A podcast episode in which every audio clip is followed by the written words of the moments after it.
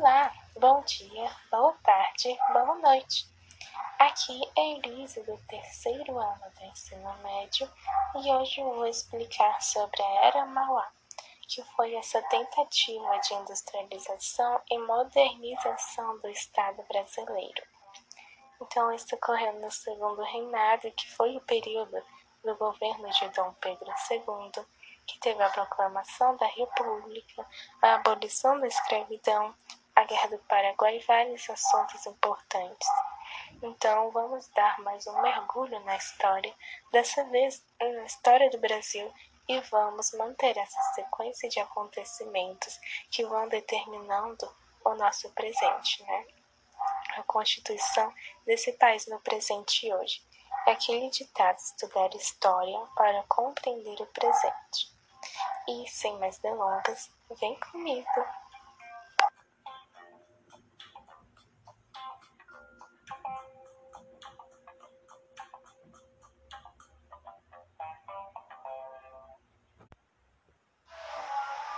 E para começar a falar desse assunto, a gente tem que voltar um pouquinho e lembrar como que Dom Pedro II chegou onde ele estava. Lembrando que antes de Dom Pedro II, a gente teve o primeiro reinado, que foi de Dom Pedro I. Depois teve o período regencial, porque Dom Pedro I foi embora do Brasil e deixou o Pedro Pequeno aqui, com cinco anos de idade. Então, teve a regência no qual algumas pessoas governavam enquanto Dom Pedro II crescia, mas acabou não dando muito certo. Então, teve o golpe da maioridade né, para o Pedrinho poder governar antes de fazer 18 anos. Então, agora a gente está no Brasil, tem um menino de 18 anos que é nosso novo imperador, e a gente tem que ter em mente que Dom Pedro II foi criado de uma maneira muito diferente, porque toda a família dele estava longe, lá em Portugal. Outro ponto também é que a representação de Dom Pedro II recebe porque Dom Pedro I é retratado nas pinturas na arte mais jovem né, dele. Já o Dom Pedro II sempre é retratado mais velho, geralmente com a barba e os cabelos brancos, para dar esse ar de maturidade. Então, todas as obras dele representam Dom Pedro II mais velho. Ok, então Dom Pedro II se tornou imperador decidido a estabilizar a política aqui no Brasil, porque antes do reinado dele, os conservadores e os liberais estavam brigando o tempo todo pelo poder. Então ele decidiu que isso ia acabar. O que ele fez foi começar a centralizar os estados, a administração do Brasil, porque antes os estados tinham uma certa autonomia e ele foi tirando essa autonomia para poder concentrar nas suas mãos o poder para não correr mais risco do Brasil ser fragmentado igual que aconteceu, por exemplo, na América Espanhola, que era dominada só pela Espanha, né, e acabou virando dezenas de países. Então, Dom Pedro II não queria que isso acontecesse no Brasil. E esse contexto todo de centralização aconteceu a última revolta separatista aqui no Brasil, que foi a Revolta Praieira, lá em Pernambuco. E nesse contexto, para manter essa estabilidade, o Dom Pedro fez uma, uma, uma medida muito importante que foi chamada de parlamentarismo às avessas. Então, ele instaurou o parlamentarismo aqui no Brasil, mas ele fez isso de uma forma totalmente diferente, porque no parlamentarismo tradicional, por exemplo, da Inglaterra, os, as pessoas elegem os deputados que vão eleger o primeiro-ministro, o reizinho lá do parlamento. Então, as pessoas que mandam, que mandam mesmo. Mas no parlamentarismo de Dom Pedro II, ele que ia eleger o primeiro-ministro e chefes do parlamento, e aí depois disso que haveria a eleição dos deputados baseada em quem estava governando o parlamento. ou seja, o parlamentarismo dele era totalmente invertido. Por isso que, que se chama parlamentarismo às avessas. Ele foi, ele foi no nosso para acabar com as brigas de liberais e conservadores, porque naquela época os liberais e os conservadores disputavam muito poder e desse jeito Dom Pedro escolheria um para que os dois não ficassem brigando e para não trazerem instabilidade.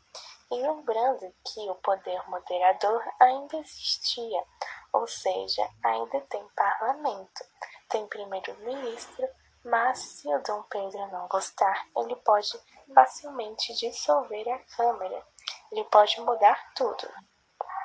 Então, com todas essas medidas, acabou que Dom Pedro conseguiu uma certa estabilidade interna, mas em compensação, lá fora do Brasil a coisa não estava muito boa com os outros países e acabou que o Brasil teve uma briguinha com a Inglaterra chamada de Questão Christie. E mais tarde foi aprovada a tarifa Alves Branco, que foi simplesmente uma mudança nessas taxas de impostos que os produtos importados pagavam, o que fez com que o Brasil arrecadando mais imposto e também fez com que os produtos brasileiros ficassem mais baratos, o que foi o que vai incentivar o mercado interno e a produção. Então, acabou que a Inglaterra inventou uma lei que podia derrubar e sabotar os navios negreiros, porque a Inglaterra estava nessa onda abolicionista. Então, o Brasil era extremamente dependente da escravidão a economia brasileira não sobreviveria sem escravidão.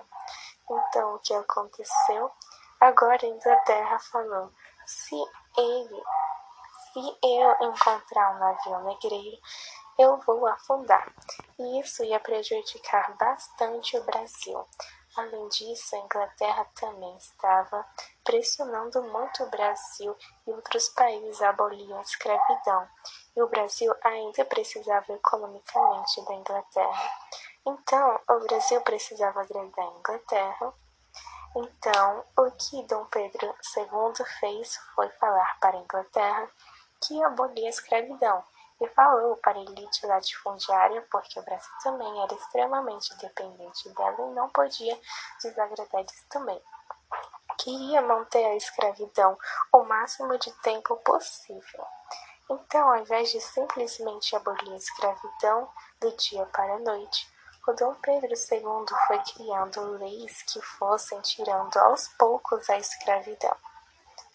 Um exemplo dessas leis foi Eusébio de Queiroz, a Lei para Inglês Ver. É, a Lei de Eusébio de Queiroz é, fez, com que, fez com que acabasse com o tráfico negreiro. E também foi criada a Lei de Terras para agradar os latifundiários, que garantiu que as pessoas, principalmente os imigrantes que estavam chegando aqui no Brasil fossem trabalhar nas cafeiculturas. E também a gente tem que lembrar que durante o segundo reinado o café se estabilizou como principal produto da economia brasileira, que foi plantado principalmente em São Paulo por causa do clima e etc. E por isso precisava de muita mão de obra. E mesmo com o café no Brasil, teve um período de industrialização chamada famosa Era Mauá. E depois desse breve resumo, finalmente chegamos no assunto principal do nosso podcast. Tem um filme que explica bem esse acontecimento que se chama Mauá, o Imperador e o Rei. O nome já diz tudo, né? O imperador, que é Dom Pedro II, ele retrata a economia brasileira especialmente de um momento específico em que o Brasil dá um, dá um salto econômico, um processo de industrialização, e esse processo ele vai ser personificado na figura do Irineu Evangelista de Souza, o conhecido como Barão de Mauá, que foi o homem mais rico do Brasil.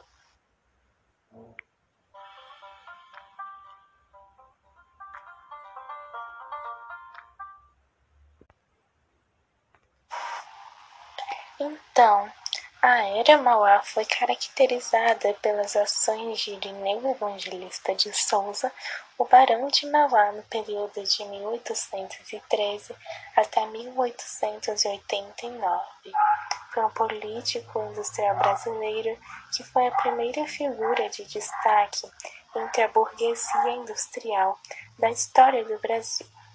Durante a Era Mauá, o Barão de promoveu ações visando a aceleração do cenário industrial do país, e seus investimentos incidiram sobre diversos ramos. Então, a economia do Brasil foi transformada pelo desenvolvimento da lavoura cafeeira no sudeste do país e pelo surto industrial liberado liderado pelo Barão de Mauá. A política interna do Segundo Reinado, então, foi marcada pela aliança entre os membros liberais e conservadores da aristo aristocracia rural, como eu já havia falado antes. E essa foi uma época de prosperidade e de estabilidade social e política, na qual ocorreram também grandes sucessos na política externa do Brasil, diferentemente do período do Dom Pedro I, que foi um período marcado pela instabilidade. Então, Dom Pedro II fez tudo ao contrário do pai dele. Continuando, a lavoura cafeeira foi a solução para a crise econômica do país, mas ela não alterou a estrutura de monocultura brasileira, que além da escravista continuava a beneficiar apenas grandes proprietários de terra. Mas não se pode negar que a economia cafeira resultou em mudanças na sociedade brasileira, houve uma estabilização financeira e um crescimento do mercado interno. Então, durante a primeira metade do século XIX, a balança comercial brasileira flutuou bastante na década de 60, de 1860, e a ascensão da produção cafeeira fez com que o Brasil passasse a apresentar uma balança comercial favorável. A moeda brasileira foi valorizada, o câmbio se estabilizou e a acumulação de capital resultante das exportações de café permitiu que o Brasil investisse em obras administrativas. Essa situação econômica favorável fez com que os outros países passassem a se sentirem mais seguros ao investir no Brasil. Isso foi bom.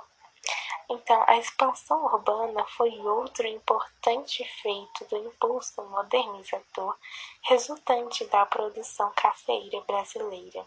De fato, o mercado interno brasileiro cresceu significativamente e São Paulo tornou-se um grande centro consumidor, um grande centro consumidor. A expansão cafeira, então, teve outro efeito econômico significativo. Por exemplo, mudou o eixo econômico brasileiro do Nordeste para o Sudeste. Porém, é importante lembrar e que, apesar da lavoura açucareira, cujo núcleo se localizava no Nordeste, ter sido ultrapassada pela lavoura cafeira, no início da década de 1930, ela continuava sendo de grande importância para a economia brasileira. Em 1860, café e açúcar juntos representavam aproximadamente 60% das exportações brasileiras. Continuando, a aristocracia cafeicultora brasileira, diferente da aristocracia exportadora de açúcar, não se limitava apenas à produção. Além de administrar as plantações de café, os cafeicultores também traba trabalhavam em atividades financeiras, como eles compravam produções excedentes de outros produtores agrícolas, eles custeavam estabelecimento de novas plantações e a compra de equipamentos e emprestavam dinheiro a fazendeiros em dificuldades financeiras. Então, a aristocracia cafeicultora estava envolvida na maioria dos setores econômicos do, do país e a aristocracia cafeeira do oeste paulista passou a trabalhar de forma mais empresarial. Introduziu então melhores equipamentos, substituiu o trabalho escravo pelo assalariado, investiu na criação de novas indústrias e também no setor financeiro. Anos mais tarde, essa aristocracia passou a apoiar a abolição da escravidão e a instituição da República como sistema de governo. Então, entre 1830 e 1860, foram estabelecidas cerca de 70 fábricas aqui no Brasil. Produtos que anteriormente eram importados passaram a ser produzidos aqui no Brasil. As novas fábricas eram muito mais tecnologicamente avançadas que as antigas oficinas artesanais no período colonial. Também foram abertos no Brasil vários bancos, caixas econômicas e companhias de navegação, ferros, seguros e mineração e gás. O fator que mais contribuiu para o desenvolvimento industrial aqui no Brasil foi o fim do tráfico de escravos, capital que até então era usado no comércio de escravos passou a ser investido na lavoura cafeeira e em outros empreendimentos. Então, a tarifa Alves Branco aumentou as taxas alfandegárias sobre aproximadamente 3 mil produtos importados, e isso também contribuiu para o surto industrial brasileiro. O propósito dessa tarifa era arrecadar fundos para o Tesouro Nacional, mas ela acabou favorecendo o desenvolvimento de indústrias nacionais. O governo brasileiro, então, também contribuiu para o desenvolvimento industrial nacional. Ao colocar mais dinheiro em circulação, o governo facilitou a obtenção de empréstimos, incentivos, investimentos em novas atividades econômicas.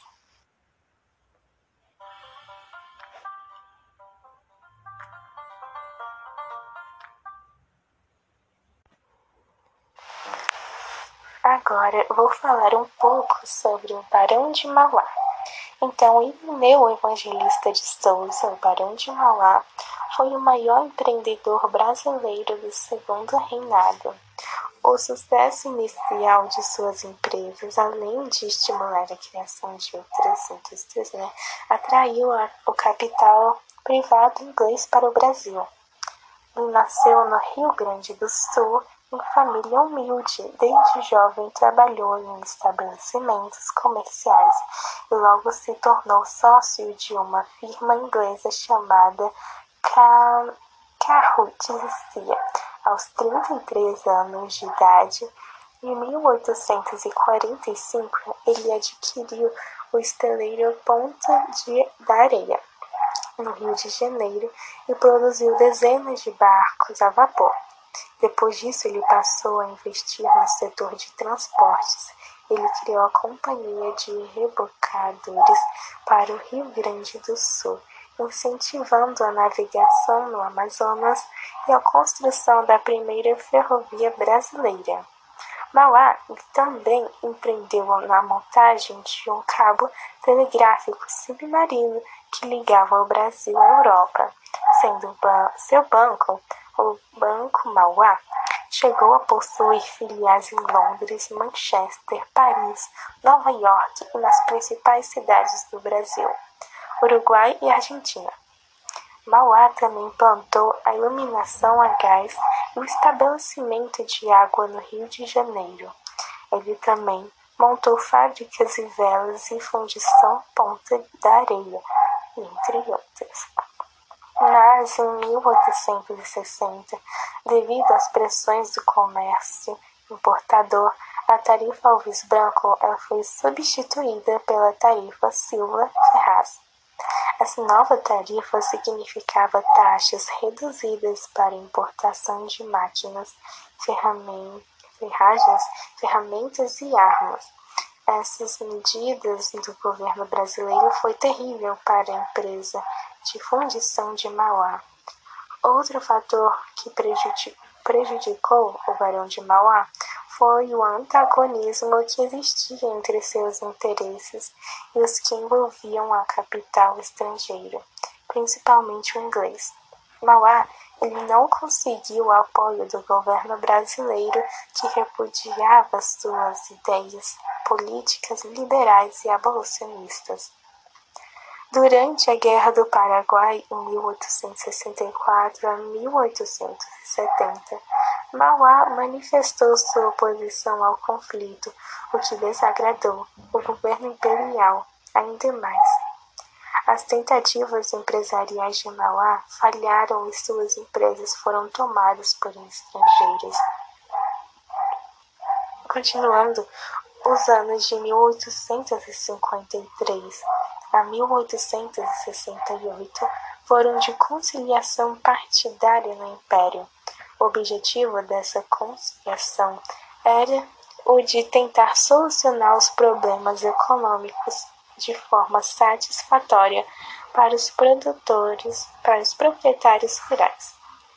As, as propostas sugeridas precisariam do apoio de todas, a, todas as classes dos proprietários rurais. A ideia de criar o Ministério da Conciliação partiu de conservadores mais moderados, como Nabuco de Araújo, pai Joaquim Nabuco, e Caxias, mas o principal idealizador foi da conciliação foi o governador, foi o conservador Honório Hermeto Carneiro Leão, o Marquês de Paraná. Então, a conciliação resultou numa forte centralização do poder que, que possibilitou a realização de grandes feitos administrativos. Porém, em 1858, foi formado um gabinete exclusivamente conservador que anulou muitas das medidas progressistas que haviam sido implementadas durante o governo de conciliação. Em 1862 foi criada a Liga Progressista, formada por liberais e conservadores. Esse ressurgimento da conciliação visava solucionar os impasses políticos. É, impasses políticos e econômicos do Brasil. Mas, dessa vez, a conciliação não foi tão efetiva quanto no passado, pois se aprofundaram as exigências de reformas políticas e econômicas para solucionar os problemas resultantes da Guerra do Paraguai. Então a situação tornou-se insustentável e resultou em um golpe. A Liga Progressista foi dissolvida pelo imperador. Em reação ao golpe, os liberais mais ativos fundaram o Partido Liberal Radical, que deu origem em 1870 ao Partido Republicano.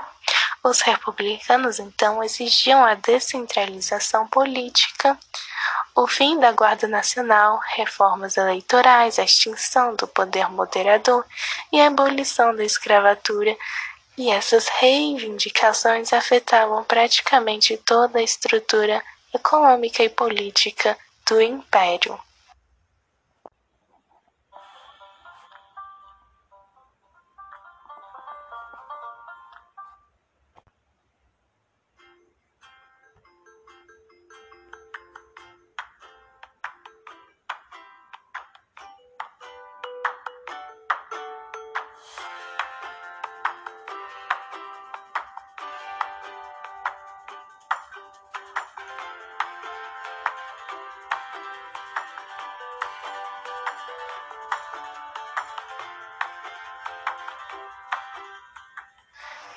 Então, é, eu fiz uma, um resumo sobre o segundo reinado, né, praticamente, e falei como foi importante Aramauá aqui para o Brasil.